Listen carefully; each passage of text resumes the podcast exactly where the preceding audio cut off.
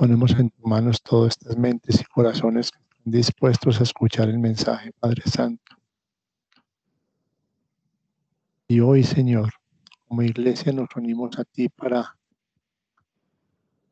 entregarte el arma de la abuelita, de nuestra hermana Joana. Padre Santo la recibes en tu seno. Tu Padre Santo sales a su encuentro. Padre Santo la has llamado a tu presencia para gozar de la eternidad, para gozar de la bienaventurada eternidad por la que todos estamos luchando en esta tierra. Padre Santo, te pedimos que le des mucho consuelo a su familia, que le dé la certeza, Señor, de que esa muerte es un nuevo nacer a una nueva vida a la cual todos aspiramos llegar. Padre Santo, hoy ponemos en tus manos esta charla que vamos a realizar. Toma nuestras mentes y nuestros corazones, Señor. Tú más que nadie, Padre Santo, sabes en este momento tanto que necesitamos.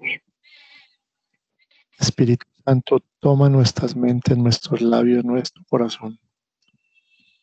Hoy nos has elegido como instrumentos tuyos, Señor, para llevar este mensaje. Y te pedimos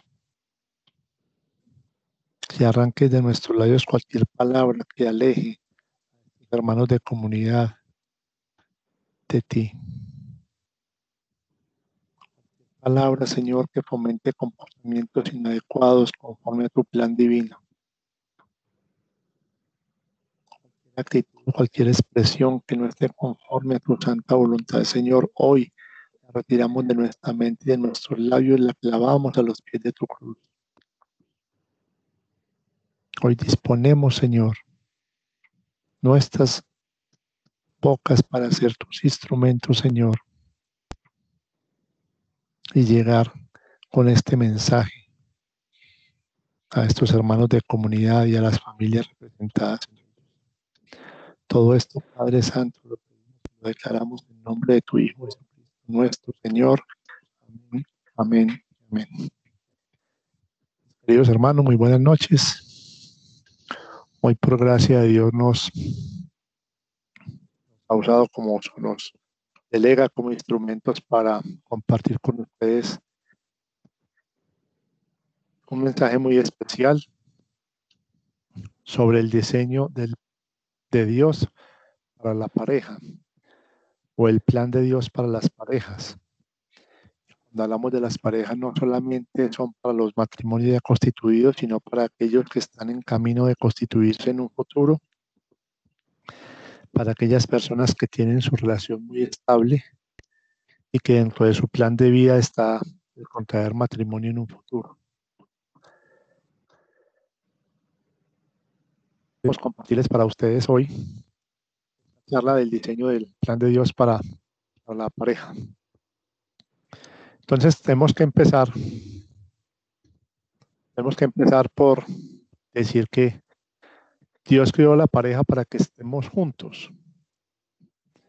Ese estar juntos implica que se desarrollen sus potenciales humanos y se compartan las responsabilidades. Y en todas esas responsabilidades está no solamente lo material, porque muchas veces centramos la vida matrimonial en adquirir bienes materiales, en adquirir eh, propiedades, en adquirir lujos. Y eso está bien desde el punto de vista del crecimiento como pareja. Pero también hay, hay unas responsabilidades muy importantes en las cuales como mensajeros de Dios tenemos que crecer también en la vida espiritual y tenemos que crecer también en ese plan de Dios que tiene para cada una de las parejas. Y ese plan de Dios lo resumimos en cuatro puntos fundamentales. Primero es reconocer a Dios y depender de Él, no solamente de lo individual, cada uno como hombre, como mujer, sino también como pareja después de que haya una unión matrimonial. Es importantísimo que comencemos a vincular cada vez más la presencia de Cristo en nuestros hogares. El segundo, mantener la fidelidad mutua. Esa fidelidad que no solamente está en la parte de lo sexual, que es lo que casi siempre eh, asumimos como infidelidad solamente. Y vamos a ver más adelante el desarrollo del tema que hay muchos más tópicos alrededor de la fidelidad o de la infidelidad. El tercero es fomentar la libre comunicación, que debe ser abierta en la pareja, en la medida de las posibilidades, muy sincera, y lo vamos a desarrollar también más adelante. Y por último, procurar el constante crecimiento. Como vamos a ver estos tópicos, entonces, miren, el primero es el más importante de todos, es reconocer a Dios y depender de Él. Y ahí es donde se centra realmente el diseño del plan de Dios. Las otras tres, la fidelidad, la comunicación y el crecimiento, son más factores humanos que nos van a llevar a, a estropear o aplazar el verdadero plan de Dios, que es justamente creado desde la Biblia para la creación de la pareja. Entonces, como lo vemos desde el libro del Génesis, en el capítulo 2, versículo 24. Una frase que nos dice mucho y que es fundamental que todas aquellas personas que estamos en la vida matrimonial o que están pensando en la vida matrimonial la tengan muy en Por eso deja el hombre a su padre y a su madre y se une a su mujer y se hacen una sola carne. Revisando el tema, nos llamó poderosamente la atención que esta misma frase está en la Biblia en cuatro pasajes diferentes. Esta es la importancia que Dios le da a que tenemos que dejar nuestro padre y nuestra madre para unirnos a nuestra esposa o nuestro esposo y hacer los dos una sola carne, que la repite tres veces en el Nuevo Testamento. Y ya estaba predecida desde los capítulos iniciales del Génesis en Génesis 2.24. Y cuando lo pone en el Nuevo Testamento, lo que hace es hacer un símil entre la unión de Cristo con la iglesia. Esa unión de Cristo con la iglesia que nos lleva a que emulemos en el matrimonio esa relación estrecha que se tiene que tener con nuestro Padre Dios. Y representado el hombre en Cristo y la mujer en la iglesia, ambos debemos de dejar atrás todo aquello que traemos como carga emocional como carga eh, sentimental de nuestros hogares paternos para convertirlos en una sola carne y unirnos al esfuerzo conjunto por crear un hogar, por crear una familia. Entonces, la importancia que tiene este versículo que se repite, como ya lo decía cuatro veces, es que nosotros tenemos que poner nuestros orgullos, nuestras pretensiones, nuestras individualidades para ponerlas al servicio de la pareja y posteriormente al servicio de la familia.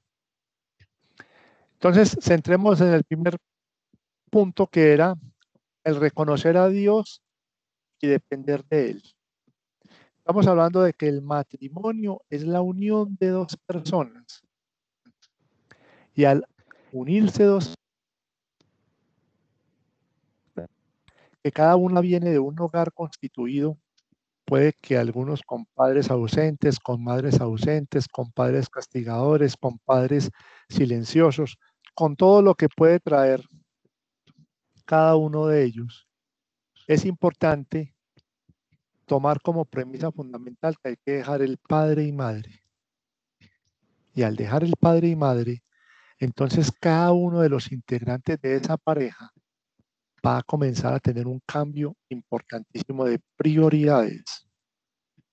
Y esos cambios de prioridades, este cambio de prioridades nos va a llevar a que comencemos a poner primero en esa relación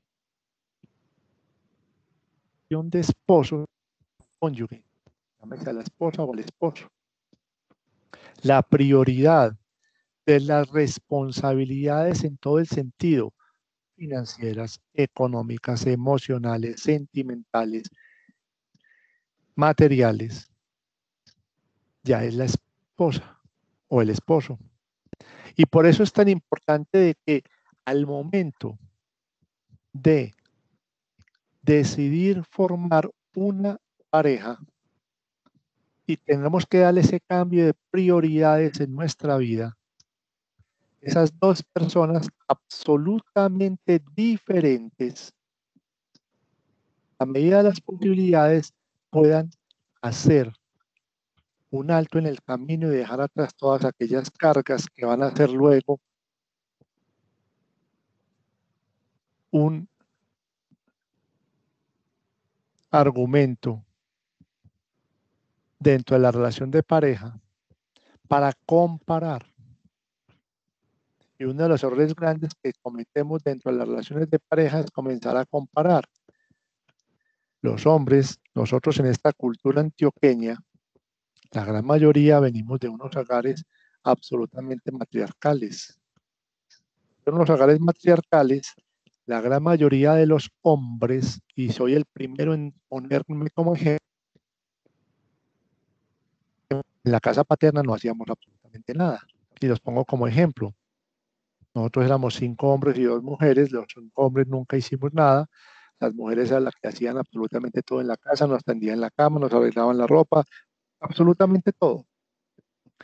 Y cuando entramos a la etapa matrimonial, nos vemos en un mundo completamente diferente con una persona que no es en ningún momento ni la sirvienta, ni en ningún momento reemplaza a la mamá, ni en ningún momento es la del servicio.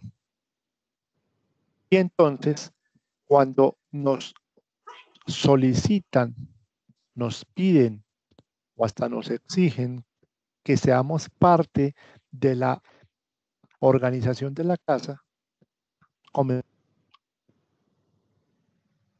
a comparar y a decir, yo no me casé para trabajar las cosas de la casa. Entonces es importante que esas dos personas que son totalmente diferentes, cada uno de ellos en la medida de las posibilidades pueda dejar atrás todas esas cargas y comenzar a hacer una nueva proyección de su vida basado en la relación de pareja y en las responsabilidades que comienzan a asumirse tan pronto uno asume el reto de contraer matrimonio. Y entonces, si logramos hacer esa parte, vamos a comenzar a buscar la unidad. Y la unidad dentro de esa relación de pareja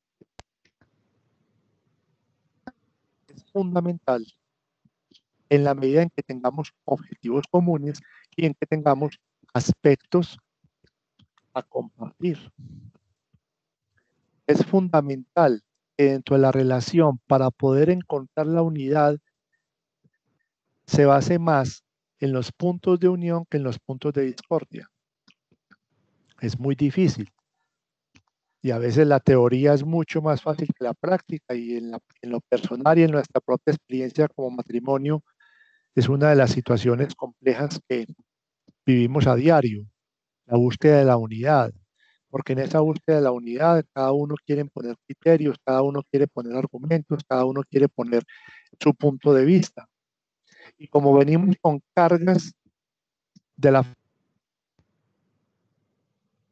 y no reconocemos en el otro la diferencia y sobre todo no le damos la importancia al cónyuge como complemento de esa búsqueda de la unidad.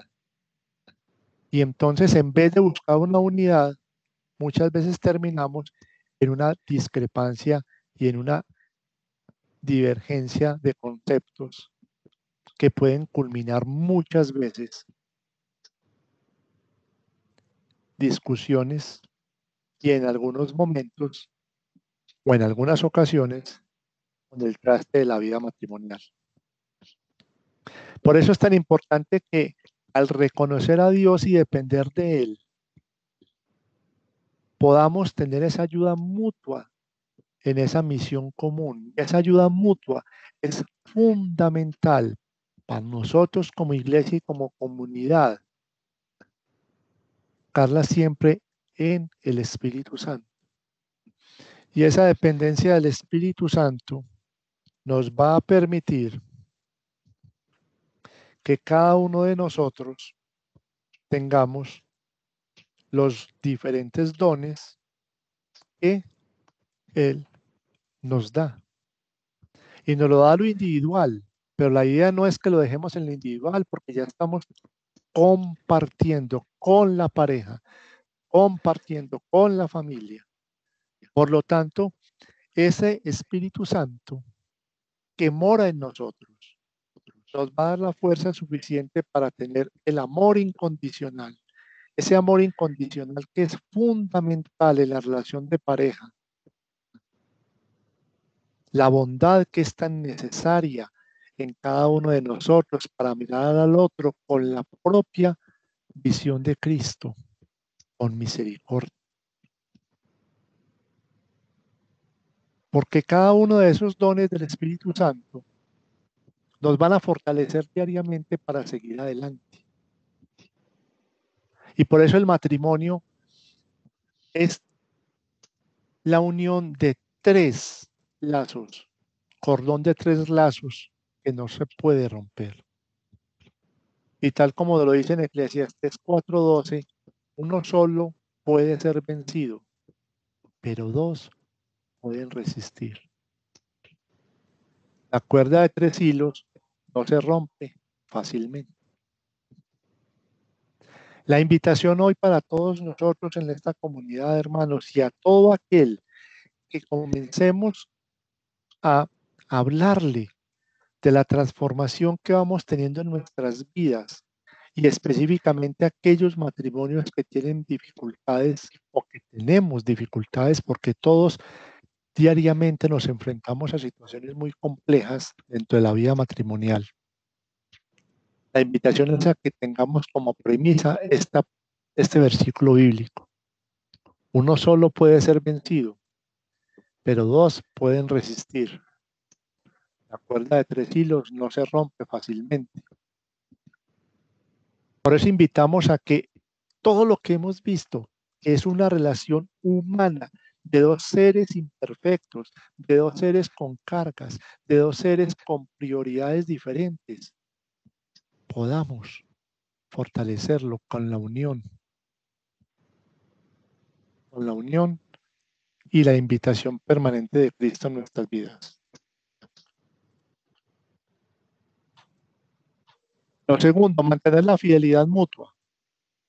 Les decía ahorita que el primer punto, que fue el que acabamos de evaluar o acabamos de revisar, depende mucho de la voluntad de cada uno de los cónyuges, pero la participación activa de Dios a través de Jesucristo y del Espíritu Santo en nuestras vidas. Y si logramos incrustar dentro de nuestra relación de pareja como un invitado permanente a Cristo y al Espíritu Santo, vamos a ver que nuestro matrimonio va a fluir mucho mejor. Con dificultades, claro, como todos los matrimonios, porque recuerde que son dos seres humanos, pero al menos con la motivación y la esperanza de que la presencia divina nos va a orientar.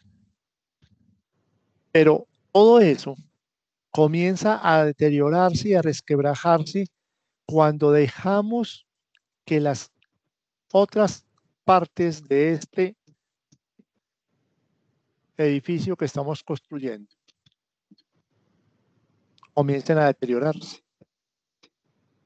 Y entonces comenzamos a perder la fidelidad mutua, ya no la mantenemos.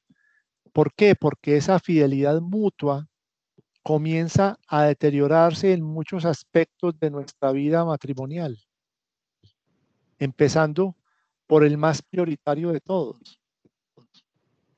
En teoría, los esposos y las esposas deberíamos ser el confidente de nuestro cónyuge. La realidad absoluta es que no lo somos. La realidad absoluta es que esa fidelidad que tiene que partir de la sinceridad y que tiene que partir de la ayuda idónea del uno con el otro, no se da en nuestros días.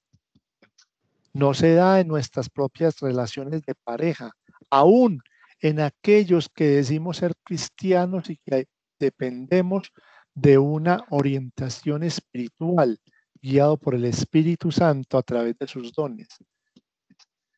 Aún ellos y aún nosotros dejamos perder la fidelidad mutua. Y comenzamos a dejar de edificar nuestra relación de pareja. Y al hombre que se edifica con respeto y a la mujer que se edifica con amor, comenzamos a ponerle piedras en vez de ladrillos para construir ese edificio. Y entonces el respeto pasa al irrespeto. El amor pasa al desamor. Pasamos a la indiferencia. Pasamos a la falta de confianza. Pasamos a la falta de ser ayuda idónea. Y hay matrimonios que pareciera que el cónyuge es una carga para el esposo o la esposa. Y hoy la invitación es a que cada uno de nosotros nos miremos como hijos de Dios antes que como parte del matrimonio. Porque cuando estamos construyendo un matrimonio, como son dos seres individuales, si ese ser individual fomenta una relación estrecha y permanente con Dios, seguro que su cuota parte en la relación matrimonial va a ser también una presencia permanente de Dios. Muchos de nosotros llegamos a conocer a Dios incluso después de habernos casado, incluso después de haber dejado atrás una cantidad de experiencias que nos han marcado en nuestra vida. Y al marcarnos en nuestra vida, cuando llegamos a esta vida matrimonial, esa fidelidad mutua la dejamos de último en nuestra lista de prioridades para enfrentar y para vivir en conjunto con la pareja. Y entonces no edificamos el edificio en forma correcta. No construimos sobre la base sólida del respeto y el amor convertimos el matrimonio casi que en una costumbre social. Y como alejamos a Dios de nuestra presencia, y como no incluimos a Dios en nuestra presencia matrimonial ni en nuestra presencia permanente del corazón para ser transformado individualmente, entonces dejamos de lado detalles tan simples que posiblemente marcan la diferencia sustancial en una relación de pareja. Y digo simples porque es pasarse en el diálogo y reconocer en el otro cómo se siente amado. Y es simple si se tiene un diálogo abierto y se comparten realmente las emociones, los sentimientos, las expresiones, angustias y los dolores. Pero como la gran mayoría de matrimonios, no expresamos abiertamente lo que nuestro corazón siente. Es difícil reconocer cómo nos sentimos amados y es difícil reconocer cómo se siente amado el otro.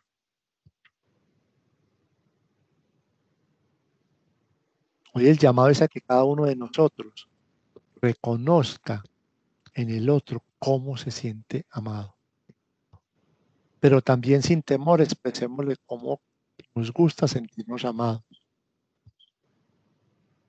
Porque en la medida en que esa comunicación sea abierta y esa fidelidad mutua se vaya recuperando en todos esos aspectos, vamos a poder reconstruir el matrimonio con unas bases más sólidas.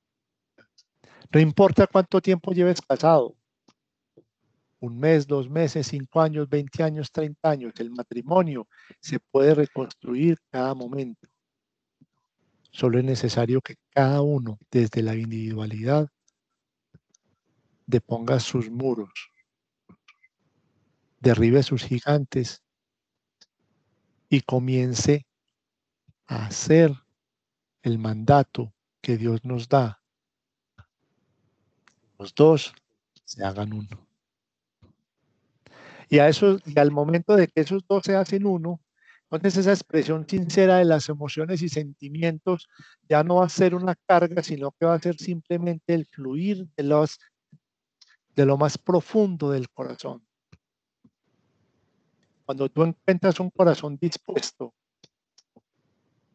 vas a poder encontrar también una respuesta asertiva para que tus sentimientos y tus emociones sean valorados en su justa medida, pero también tú valores en su justa medida la de la persona que está alrededor. Y esa fidelidad se pierde muy fácil. Miren lo que nos dice la primera carta de Corintios, capítulo 6, versículo 18 y 19. Huid de la fornicación. Cualquier otro pecado que el hombre cometa está fuera del cuerpo. Mas el que fornica contra su propio cuerpo. ¿O ignoráis que vuestro cuerpo es templo del Espíritu Santo, el cual está en vosotros? el cual tenéis de Dios y que no sois vuestros. Es muy importante que tengamos en cuenta que nosotros somos templos del Espíritu Santo. Y buenas noches. Y ahí es muy importante ver para la para todo lo de la fidelidad, es muy importante ver de qué nos estamos alimentando qué estamos escuchando, qué estamos viendo, eh, qué películas vemos, qué música, qué libros, porque de eso llenamos nuestro corazón y esos son los, los pensamientos que, que van a llegar a nuestra mente y que se van a y que nos van a entrar en, en, en, pecado, nos van a entrar, nos van a hacer entrar en lujuria, a, a ver el sexo de una manera que ni siquiera es real, a imaginarnos cosas que, que son fingidas en las películas y, nos pueden llevar entonces a, ser infiel, así sea de pensamiento, porque Jesús lo decía en, el Evangelio, eh, solo con que mires a otra mujer con deseo, ya, ya has pecado en tu corazón, ya has estado con ella en tu corazón y a veces pensamos que solo es, solo es el acto, pero con pensarlo, con desearlo, con comprometer nuestras emociones, ya estamos entrando en infidelidad. Eh, algo más que quería hablarles sobre, muy importante saber cómo se siente amado el otro. Y respecto a eso hay un libro que le recomendamos eh, a las parejas, a los novios o a todo pues el que le interese leer lo que se llama Los cinco lenguajes del amor de Gary Tatman.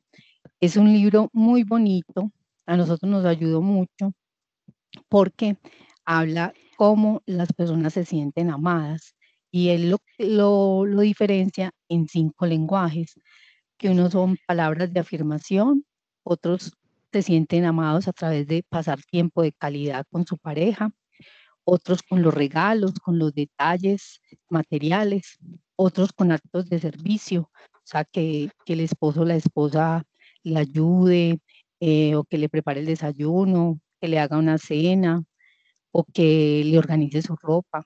Y otros con el toque físico, con, con, con los abrazos, los besos y la, y la relación íntima. Y es muy importante porque a veces eh, uno no se siente amado o el otro no se siente amado. Y a nosotros eso nos ha pasado mucho, o sea que no, no, primero no sabíamos cómo se sentía amado el otro. Y aún hay veces que, que, que me pregunto, y estos días se lo preguntaba a Sergio, yo si te sientes amado por mí de esta manera, porque yo lo amo de una manera, le expreso mi amor con, con detalles, con, con la comida, con prepararle cosas que le gusten, con cuidarlo, pero a él le gusta que le escriba y yo no soy buena escribiendo. Entonces, es estar viendo hasta dónde él puede entenderme también a mí y yo puedo también entenderlo a él, como los dos ceder un poco, pero es muy importante saber cómo el otro se siente amado por mí, cómo yo me siento amado para no dejar espacios, para no dejar vacíos que pueda venir a llenar otra persona. Y más en este, ahora que es tan fácil, que, que llenen virtualmente muchas cosas, que empiezan a escribirte mensajes. Si de esa manera te sientes amado, pues estás abriendo un camino a, a la infidelidad. Estás dejando o, estás abriendo o el otro está abriendo, dejando también el espacio abierto para, para llegar a eso, para que otro llene ese vacío de amor. Entonces los invitamos a que, a que miren cómo se sienten amados ustedes. Eh, ahí es evitar como evitar el, el protagonismo, a que mm, ninguno es más importante que el otro, eh, que son es un complemento, son un equipo, que cada uno, el hombre la cabeza y la mujer el corazón, pero, pero el corazón también, eh, también opina, también complementa a ese hombre y esa cabeza también siente, también, también se ofende, también le duelen las cosas que nosotros le decimos.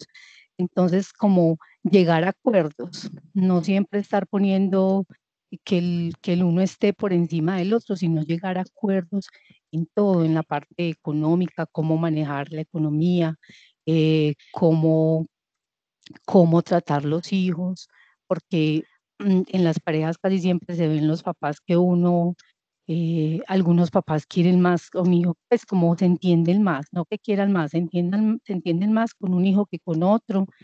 Y, y también esto crea rivalidades entre los hijos. Entonces, como mirar, cómo equilibrar todas esas cosas, que no entremos en discusiones, ¿por qué regañaste al niño así? ¿O por qué le dijiste esto? Y, por ejemplo, yo soy yo soy cariñosa, pero también soy muy dura para decir las cosas, soy muy exigente eh, con nuestra hija y Sergio es más, más blandengue con ella, entonces a veces tenemos dificultades con eso porque a él no le gusta la manera en que yo digo algo, en que le digo algo a Sofía o a veces le, le digo varias cosas al mismo tiempo. Entonces es también estarnos mirando. A ver, estoy el otro tiene razón, qué es lo que está, es lo que está pasando, me estoy equivocando, o en llegar a acuerdos para no desautorizarse delante de los hijos. Eh, otra cosa muy importante, la aceptación mutua, porque eh, queremos cambiar al hombre, nosotros y, los hombres quieren cambiar a su esposa, o sea, que actúe de X o Y manera, cuando a veces tenemos personalidades muy férreas, muy difíciles y que solo Dios puede cambiarnos. Entonces ahí es pedirle a Dios, orar para que Él sea quien nos cambie a los dos, quien nos transforme y nos haga el matrimonio, la pareja y las personas que Él anhela. ¿Me están escuchando ahí? Creo que se fue. Eh, para que Él sea como el que, el que nos cambie. Ya sí te escuchamos muy bien. Ah, bueno, es que se me fue la imagen. Eh, evitar también el juicio y tener la razón, porque lo importante no es tener la razón. Una vez Pablo nos decía eso y me pareció muy hermoso que él decía, es que a los, los matrimonios, las parejas nos enfrascamos en quién tiene la razón, pero lo importante no es quién, quién la tiene, sino la verdad. ¿Cuál es la verdad del asunto que estamos, estamos tratando que no estamos de acuerdo? O sea, ¿cuál es la verdad? Ir a centrarnos en eso, no en si tú tienes la razón o yo la tengo, y no enfrascarnos en esa pelea. Eh, ser humildes para pedir perdón, para eh, pedirle perdón al otro y reconocer que nos equivocamos. Y, y, en eso es muy importante el amor incondicional. Y cuando estábamos haciendo la charla, iba con López, estaba escribiendo amar, eh, o sea, seguir amando al otro después, así desea después de la discusión. Y Dios me puso la palabra durante, o sea, amarlo durante la discusión. Y eso es duro, porque pues a mí me pasa, no sé si a todo el mundo le pase, pero durante la discusión hay momentos en que no, en que siento que, me, que el otro me cae mal, en que siento que, que, no te soporto, en que siento que en ese momento no te amo. Y Dios me decía, durante y después. Y es algo, o sea, siempre pedirle a Dios el amor incondicional para que podamos amar al otro y aceptarlo durante y después de esa discusión o después del desacuerdo o, o durante cuando tiene un detalle que no nos gusta, eh, cuando tiene palabras que no nos son agradables o nos mira de X forma. Y ahí es súper importante el amor incondicional y es lo que yo siempre le he pedido, siempre le digo, Señor, dame amor incondicional. Y yo creo que es de las cosas que que me ha mantenido y me ha fortalecido para, para seguir luchando en, en la vida matrimonial. Expresarse con honestidad y con confianza, porque nos cuesta mucho mostrar al otro que somos vulnerables. Eh, nos cuesta mucho, mm, nos da miedo, o por lo menos a nosotros nos daba miedo. Nos daba miedo expresar los sentimientos, porque veníamos de familias que no expresaron nunca los sentimientos, que era el silencio, como les contábamos alguna vez en una charla de los hijos. Eran familias muy silenciosas, entonces nosotros teníamos el mismo patrón y nos daba vergüenza, nos daba pena decirle al otro que lo queríamos, eh, expresar el amor. Eh, mm, por ejemplo, mm, siempre que caminábamos yo recuerdo que Sergio iba adelante y yo iba atrás. Eran costumbres que venían desde la familia y son cosas que el, el querer estar juntos se han ido cambiando. Hemos ido pudiendo abrir nuestro corazón y mostrando que somos vulnerables ante el otro, porque eso cuesta, porque uno siente, uy, si muestro todo lo vulnerable que soy, pues de pronto me van a herir pero, pero en el matrimonio es indispensable eh, dejar el temor aparte y poder expresar el amor, el desacuerdo, eh, la molestia, la alegría, la tristeza, como poder uno ser transparente con su pareja. Eh, unificar los criterios en el hogar. Ahora Sergio pues les había hablado de eso, de compartir las tareas, de partir todas las labores de la casa, porque a veces se sobrecargan demasiado las cosas en uno de los dos. Y, y esa persona se siente cargada, se siente abusada. Entonces, llegar a, a, ver si ambos trabajamos, pues cómo vamos a ayudarnos mutuamente. O si uno está en la casa, pues a ver cómo también el fin de semana nos ayudamos para que no sea siempre el mismo el que hace todo, el que hace las labores porque estar en la casa es duro. O sea, estar en la casa para las mujeres o, o, hay esposos también que están en la casa, es duro todo el día estar limpiando, estar arreglando.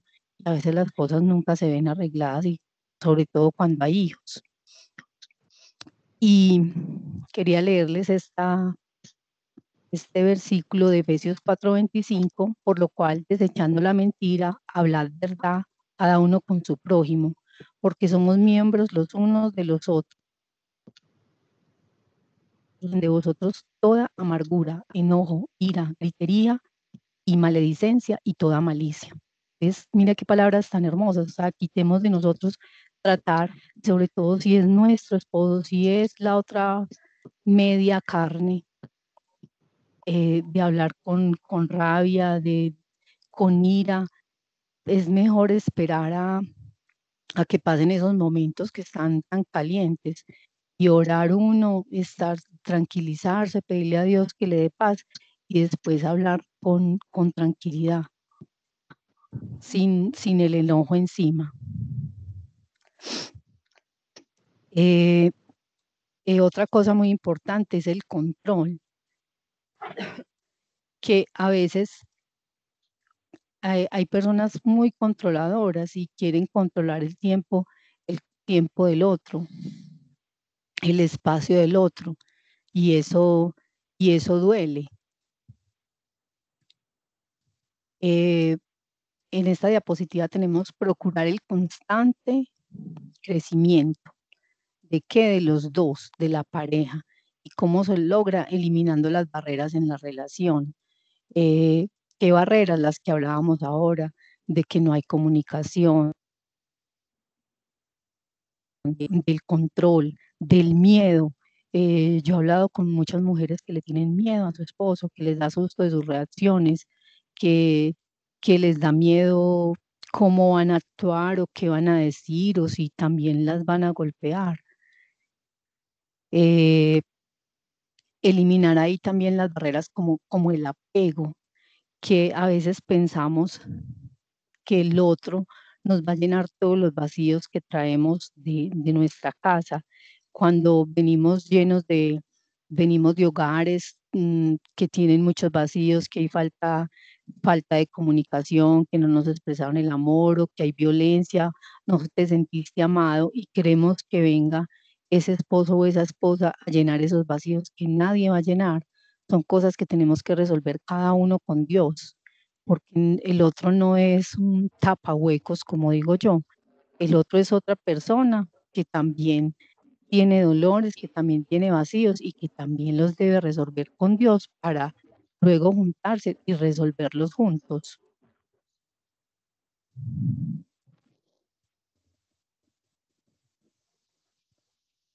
En este procurar constante del crecimiento es fundamental haber hecho todo el proceso de derrumbar las barreras la gran mayoría de las personas contraemos matrimonio y arrancamos literalmente de cero. De cero es, no tenemos ni una cama, no tenemos ni un televisor, no tenemos absolutamente nada y comenzamos a construir. Está bien construir sobre lo material, pero ese, esa construcción sobre lo material también nos tiene que llevar a que en el valor que le demos a la otra persona, en el valor que le demos a la relación mutua, en el valor que le demos a esa construcción de sueños, de anhelos, de proyecto de vida, de una familia. Eh, nosotros a valorar realmente la presencia de alguien a nuestro lado. Es muy triste escuchar personas, mujeres y hombres, que dicen que cuando se casan, entonces sus sueños se acabaron. Sus sueños de ser profesional, sus sueños de desarrollarse en algún arte oficio, en alguna profesión, en alguna actividad. Porque si bien la prioridad ya es la pareja, esa prioridad no tiene que ser al punto tal de opacar el crecimiento que se puede tener constantemente en la pareja. Por eso, la eliminación de las barreras en la relación que tiene que empezar fundamentalmente. Y recuerden la primera diapositiva que era centrarnos en Dios. La primera barrera que se tiene que derribar en una relación de pareja es la barrera religiosa y espiritual. Porque la gran mayoría de las parejas no contamos que Cristo es parte de nuestra relación, que es el tercer cordón que está dentro de este lazo. Y entonces, y lo digo por experiencia propia, pues veníamos de dos familias, cada una con sus creencias más religiosas que espirituales, pues éramos de ir a la Eucaristía, cada uno por su lado, y no, no vivíamos realmente una relación espiritual. Cuando comenzamos todo este proceso y nos da Dios la bendición de conocer personas maravillosas y de experimentar la presencia de Dios, le damos un vuelco total y comenzamos a derribar esa barrera tan grande que existía, al punto de que estamos orando juntos o procuramos orar juntos hace relativamente muy poco, póngale dos años. Y podríamos decir que llevamos en el grupo seis años, siete años. Entonces mire que a pesar de conocer, aún las barreras persisten. Y entonces nos daba pena orar el uno por el otro. Nos daba pena compartir una oración conjunta por nosotros o por nuestra familia. Y entonces, si no derribamos esa barrera espiritual, esa barrera religiosa, esa barrera eh, sentimental, esa barrera emocional, no somos capaces de darle cabida en nuestra vida a un Cristo vivo y a un Espíritu Santo actuante en cada uno de nosotros. Y por lo tanto, si no le damos esa cabida, el crecimiento que vamos a tener puede que sea mucho crecimiento material, pero todo eso material se queda en el mundo y no comenzamos a fomentar el verdadero crecimiento constante. Miramos una relación de pareja que es ver al otro con los ojos de Cristo, pero solamente lo podemos ver en la medida en que nosotros experimentemos en nuestro interior la presencia de Cristo. Y en la medida en que experimentemos eso, podemos sentar objetivos de la pareja. Ahí sí, objetivos materiales, pero también objetivos familiares, objetivos espirituales, objetivos de crecimiento, objetivos de servicio, objetivos de llegarle a otros con base en nuestra propia experiencia.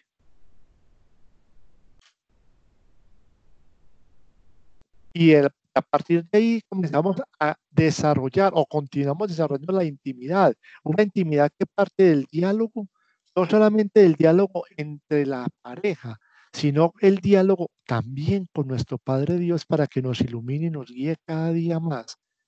¿A qué? A luchar por las metas comunes. Y esas metas comunes, cuando comenzamos a incluirlas dentro del plan que Dios tiene para cada uno de nosotros, como personas, como padres, como esposos, como servidores, como miembros de una iglesia, comenzamos a ver resultados.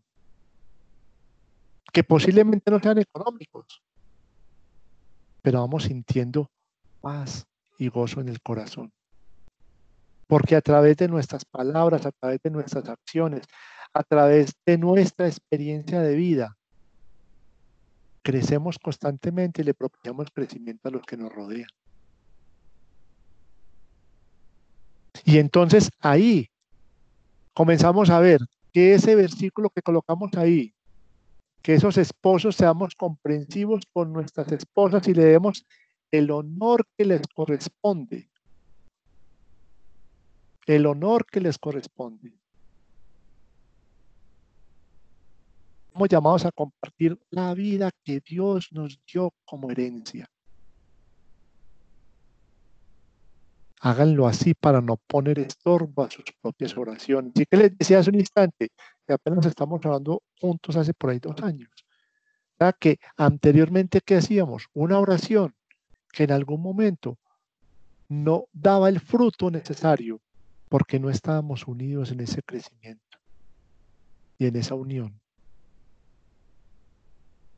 Entonces ustedes estarán preguntándose todos, bueno, ¿y esto es real todo lo que están contando? No. La realidad del mundo es otra, la realidad de nuestra vida matrimonial. Estamos cada día luchando por llegar a esto que les planteamos hoy como el plan de vida que Dios tiene para el matrimonio. Estamos en ese proceso. Pero no es fácil. Y un poquito de quiénes somos nosotros. De pronto muchos nos conocen, otros no. Somos Sergio y Yasmín Vivimos en Río Negro, asistimos al grupo de La Teja. Tenemos, estamos ajustando 13 años de casados, los cuales no han sido fáciles como toda relación de pareja. Todos los casados, así lleven un año o 10 años o 20 años, saben cómo se vive la relación al interior de una pareja. Pero lo que sí estamos convencidos es que a pesar de nuestra inequidad, a pesar de nuestra miseria humana, cada día nos postramos ante el Creador para pedirle que nos ilumine y nos fortalezca, para pedirle que nos dé la fuerza suficiente para continuar adelante, unidos a Él, aferrados a Él. Porque es la única esperanza viva que nos queda para reconstruir y para sanar. Yasmín lo decía ahora, solo Dios nos cambia y en lo personal, que llevo rato en el grupo, muchas de las personas que están a mi alrededor hoy, hay unas experiencias muy bonitas, cuando se han atrevido a experimentar la presencia de Dios con palabras como esta, si lo cambió a usted, yo también puedo cambiar. Entonces, de ese talante somos cada uno de nosotros. Lo que mostramos afuera es lo que Dios está haciendo en nuestras vidas. Por eso hoy los invitamos a que sigamos cada día más, más y más. Cada día más y más y más. Poniendo nuestra vida en manos de Dios, en manos de Cristo el Espíritu.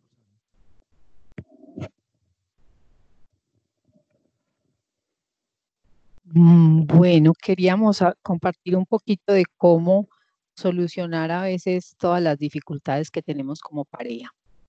Eh, lo primero es que cada uno tengamos una relación con Dios, eh, que tengamos ese, ese espacio con Él para orar, para leer su palabra y además que la tengamos también como pareja, que podamos compartir un rato de oración juntos, porque siempre detrás de cada pareja hay un sueño de Dios para esa pareja, hay un propósito para los dos.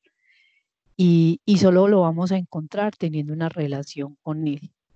Entonces, eh, es muy, o sea, nosotros durante mucho tiempo tuvimos una relación con Dios individual, aún la tenemos, pero estamos aprendiendo a tener nuestra relación de pareja con Dios, eh, porque eso nos ha costado, nos ha costado por lo que decía Sergio, porque nos da pena, eh, porque a veces estábamos enojados y simplemente no queríamos orar.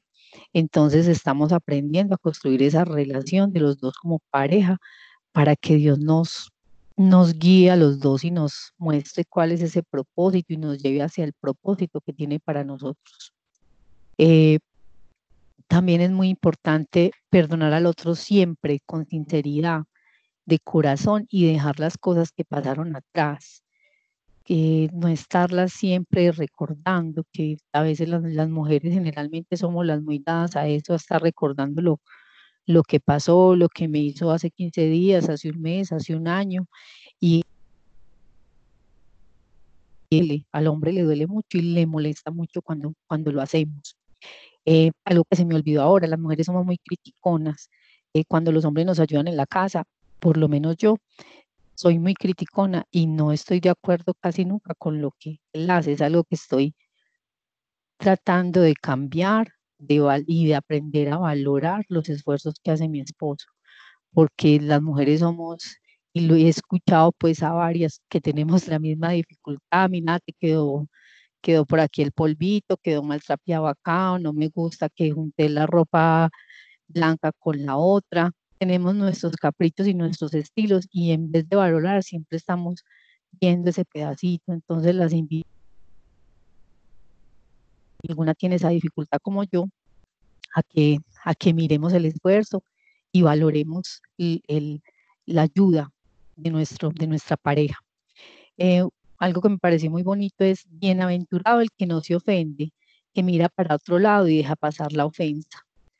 Y, y es algo que deberíamos aprender todos, que si nos ofenden, pues inmediatamente no respondamos a, a tirar la piedra, sino que, sino que la dejemos pasar, que no nos demos tanta importancia a nosotros mismos, que dejemos pasar esa palabra maldicha o, eso y ya, y eso nos evita fracturar mucho las relaciones, pero necesitamos aprender a, a ser humildes y a ser pacientes y a tener misericordia con el otro para poderlo hacer.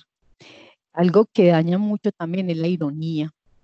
Eh, la ironía daña el corazón y yo particularmente pues detesto la ironía, me duele mucho y, y a veces con, con, las personas que más amamos hacemos eso, tenemos actitudes, palabras irónicas que, que dañan y, y que fracturan la relación. Eh, no generar expectativas de que siempre vamos a tener la razón frente a una situación, sino que saber, o sea, ir allá sin la expectativa de que todo va a salir perfecto, de que mi pareja me va a decir, sí, estoy completamente de acuerdo, sino a escuchar otro punto de vista diferente y a buscar un punto de vista intermedio. O sea, ambos, ambos muchas veces tenemos que ceder. Siempre siempre o a veces uno cede, a veces el otro y otras veces ambos ceden para poder llegar como a un acuerdo. Y es importante intentar aprender a ver las cosas desde la perspectiva del otro, a ver qué, qué va a pasar, porque eh, nos tomamos las cosas personales y pensamos que es que nos quiere ofender. Y, y no es que nos quiera ofender, simplemente tiene un punto de vista diferente algo también muy importante, no hablar de separación.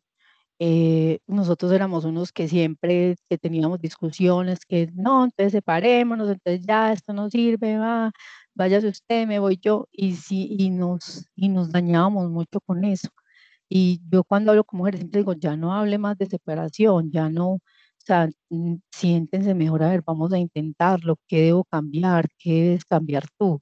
qué, errores estamos cometiendo el uno y el otro, porque no es, no es siempre el otro el que los comete. En este proceso con Dios, uno, uno aprende a, estarse mirando, a mirarse interiormente qué es lo que está pasando, qué, qué, estoy haciendo mal y cómo estoy dañando el corazón del otro. Mm, mantener la calma, el respeto y el amor por el otro. A veces es mejor hablar en otro momento, esperar eh, y, como les decía hace rato, orar, pedirle a Dios que nos dé sabiduría, que nos dé paciencia y, no llenarnos de, de orgullo, porque como dice un proverbio, después del orgullo viene la caída y tras la arrogancia el fracaso. Y no queremos que nuestro matrimonio fracase, no queremos que nuestro hogar eh, se vaya a pique, que, porque siempre, siempre cuando un hogar fracasa, quedan dos corazones rotos y si hay hijos, pues también quedan, quedan partidos. Entonces, hay que ceder, bajar nuestro orgullo, no darnos tanta importancia, dejar pasar la ofensa. Eh, algo también súper importante, no abrir heridas pasadas de nuevo que eso va también con falta de perdón, porque no, no estamos, no perdonamos realmente, entonces estamos trayendo las cosas del pasado que nos dolieron del otro o su infidelidad los tratos o si hubo palabras malditas y trayéndolas al momento, volviendo a abrir esas heridas. Eh, hagamos mejor, o sea, como habla como tú te sientes sin juzgar al otro habla con las, los hechos como son, con la verdad. Me siento de determinada manera, me siento triste, enojada, pero sin juzgar lo que hace el otro, ni la actitud. Eh, digámoslo sin reproches, sin ironías y como lo que esperamos, lo que me gustaría que, que mi esposo hiciera por mí y sin generalizar, porque eh, si, somos muy dados a usar siempre y nunca. Y esto quiere decir como declaramos que esa situación nunca va a cambiar, que eso está por encima de Dios, que, ese comportamiento del otro está, sea, como que a Dios le quedó grande ese comportamiento. Entonces los siempre y los nunca duelen, porque son, nunca me ayudas, nunca haces esto, nunca vas a cambiar, o siempre estás acostado. Eh, generalizamos muy, muy dolorosamente, entonces no vemos el vaso eh, medio lleno, sino vacío. Eh, eh, mirar qué costumbres del hogar de origen nos estamos repitiendo y que no son buenas en la pareja, que nos están dañando, qué costumbres debemos cambiar, qué cosas a veces hacemos hasta inconscientemente que aprendimos de nuestros padres, pero que lastiman al otro y que dañan la relación. las pruebas en el matrimonio son para ambos. O sea, si el, si el uno está mal, el otro también, también está mal. O sea, ambos somos una sola carne, entonces los dos tenemos que salir adelante, los dos tenemos que avanzar espiritualmente o nos quedamos ambos espiritualmente, pero ya somos, somos un equipo, un equipo como unos siameses, entonces tenemos que salir adelante juntos y mirar siempre con ojos de esperanza las circunstancias. A veces, a veces uno siente que hay cosas que no pueden cambiar, que son muy difíciles, pero Dios puede cambiar las cosas en un instante, en un momento. Cuando vemos que todo está como que ya perdido y Dios de repente hace, cambia todo, todo, todo. Entonces siempre hay que mirar con ojos de esperanza, no con no con tristeza, con que qué va a pasar, esto, esto se acabó, pues esto no tiene solución, sino ponerle esperanza a la, a la relación, esperanza a la vida, esperanza al amor. Y en las mujeres es muy importante que respetemos, importante que respetemos al esposo. Ahora decíamos, el, el esposo se edifica con respeto y la mujer con amor. Y, y eh, mí algo que me ha costado mucho es someterme, a pesar de que no soy una mujer pues dominante o eso pienso, eh, a veces me cuesta mucho someterme. Es, estaba leyendo un libro que se llama La ayuda idónea y siempre hablan de someterse, someterse y he peleado un montón de veces con ese libro y es algo que, que me cuesta.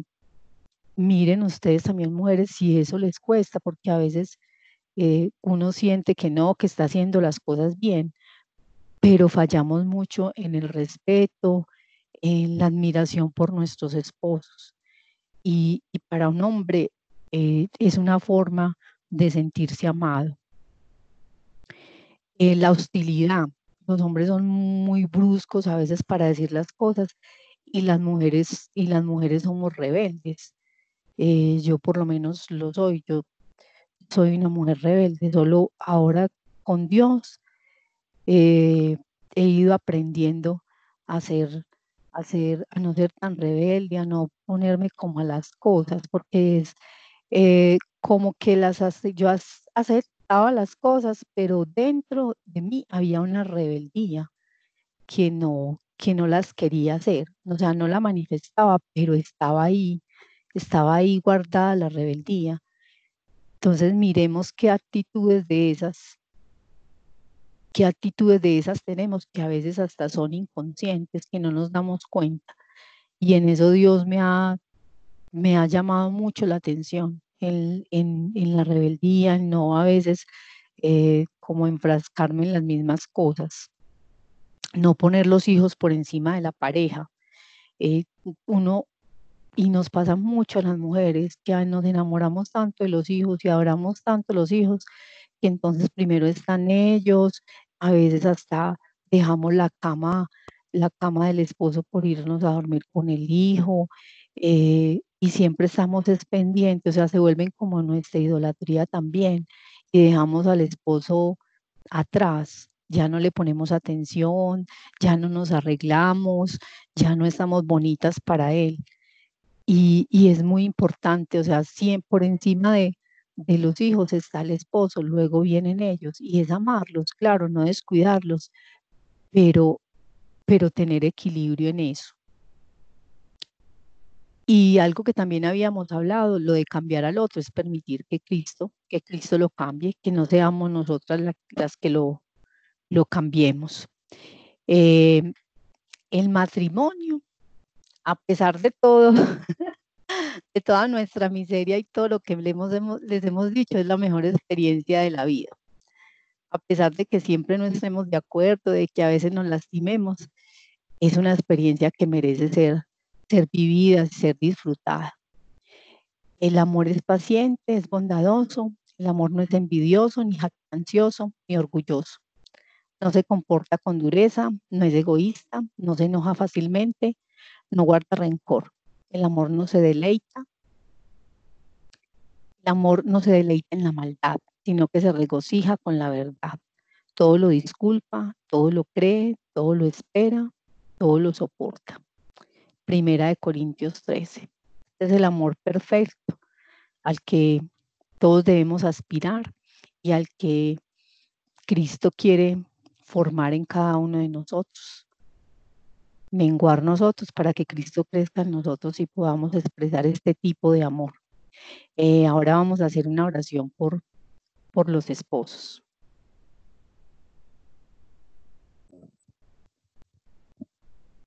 Vamos a disponernos un segundito a orar por los matrimonios. Hermano, hermana, si tienes a tu esposo o a tu esposa al lado, tómalo, tu mano si no tienes tu pareja al lado, o eres soltero o estás solo en este instante, pon en tu mente esos matrimonios que tú quieres bendecir.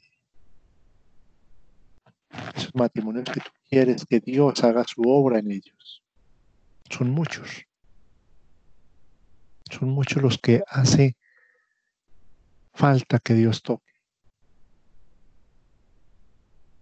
Padre Santo en esta noche, Señor, ponemos en tus manos nuestras uniones matrimoniales y aquellas personas que están en la mente de estos hijos tuyos.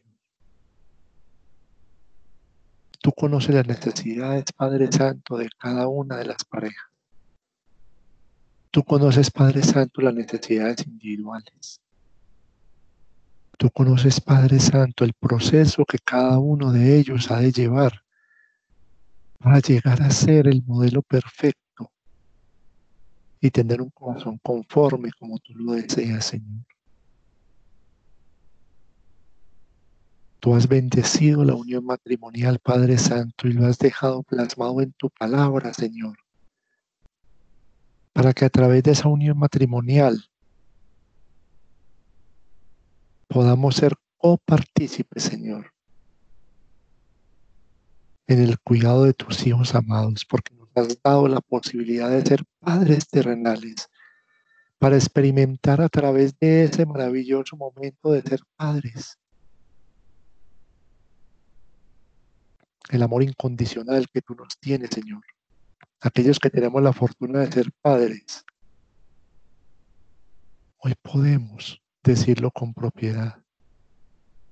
Padre amado, tú nos amas sin incondicionalmente, porque si nosotros, aun siendo malos como tú mismo lo dices en tu palabra, Señor, sabemos dar cosas buenas a nuestros hijos, más tú, cuanto más tú, Padre Santo. Das tantas cosas buenas, Señor, que enviaste a tu propio Hijo a morir en la cruz por cada uno de nosotros, para que cada día te sintamos más en nuestro corazón.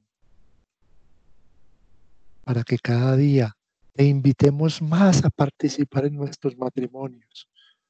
Te invitemos más a ser partícipe de, ese, de esa cuerda de tres hilos para hacerla irrompible, Señor. Porque tú hiciste el matrimonio para que fuera perdurable y nos pones a nosotros como instrumentos tuyos, Señor, para que a través de nuestras palabras como iglesia oremos cada día más por esos matrimonios que necesitan de ti. Hoy los ponemos en tus manos. Bendecimos todos y cada uno de los matrimonios de este grupo, de sus familias representadas aquí, Señor, de esos padres representados en estos hijos que cada día oran más para que sus padres conozcan a Dios, se acercan a ti, te abran el corazón. Padre Santo, nos ponemos ante ti como iglesia, como parejas, como matrimonios. Nos postramos ante ti, Señor, para entregarte toda nuestra iniquidad, para entregarte nuestra mente, para que seas tú quien la domine, Señor para entregarte nuestros corazones, para que seas tú el que los transforme, Señor. Porque a ti nada te queda imposible, Señor, porque tú eres el amo y Señor de todo cuanto existe. Hoy, Padre Santo, reclamamos esa promesa que nos has dejado en tu palabra, que todo lo que pidamos en nombre de tu Hijo será concedido, Señor. Y hoy como iglesia nos unimos para pedir la restauración matrimonial y para pedir la fortaleza en cada una de estas partes. Padre Santo, los bendecimos en tu santo nombre, Señor, los bendecimos y echamos fuera cualquier espíritu de infidelidad, cualquier espíritu de incomunicación, cualquier espíritu de malentendido, Señor, cualquier falta de comprensión, cualquier falta de amor. Hoy la echamos fuera, Señor, y restauramos los matrimonios en nombre tuyo, Señor.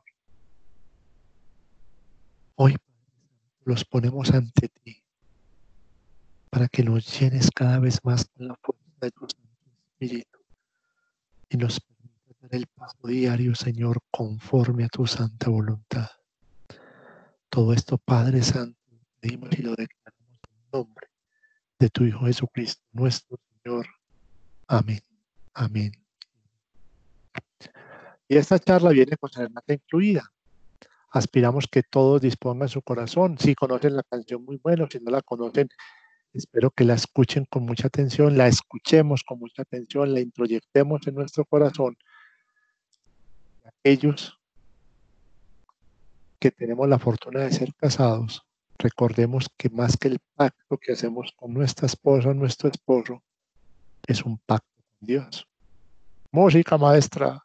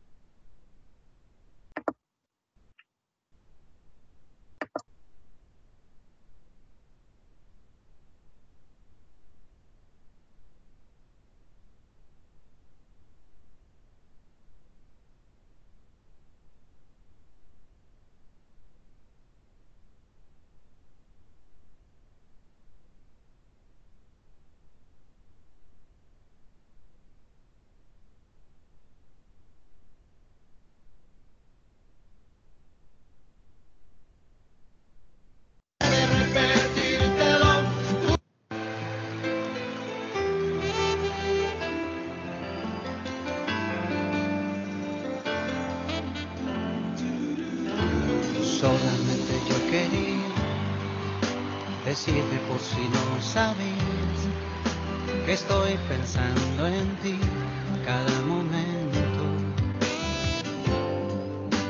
Siento aquellas vibraciones, idioma de los corazones, que aprendieron a amarse del modo ideal. Lo nuestro no tiene final.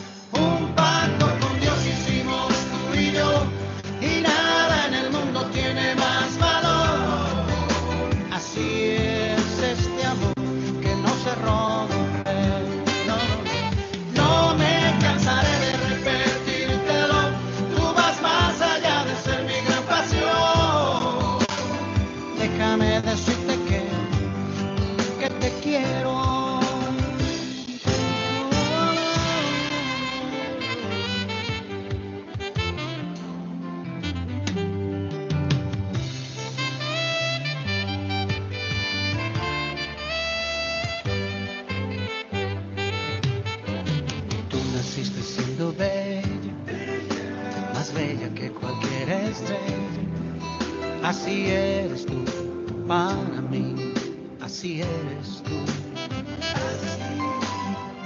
fantasía, que alcanzarte no podría.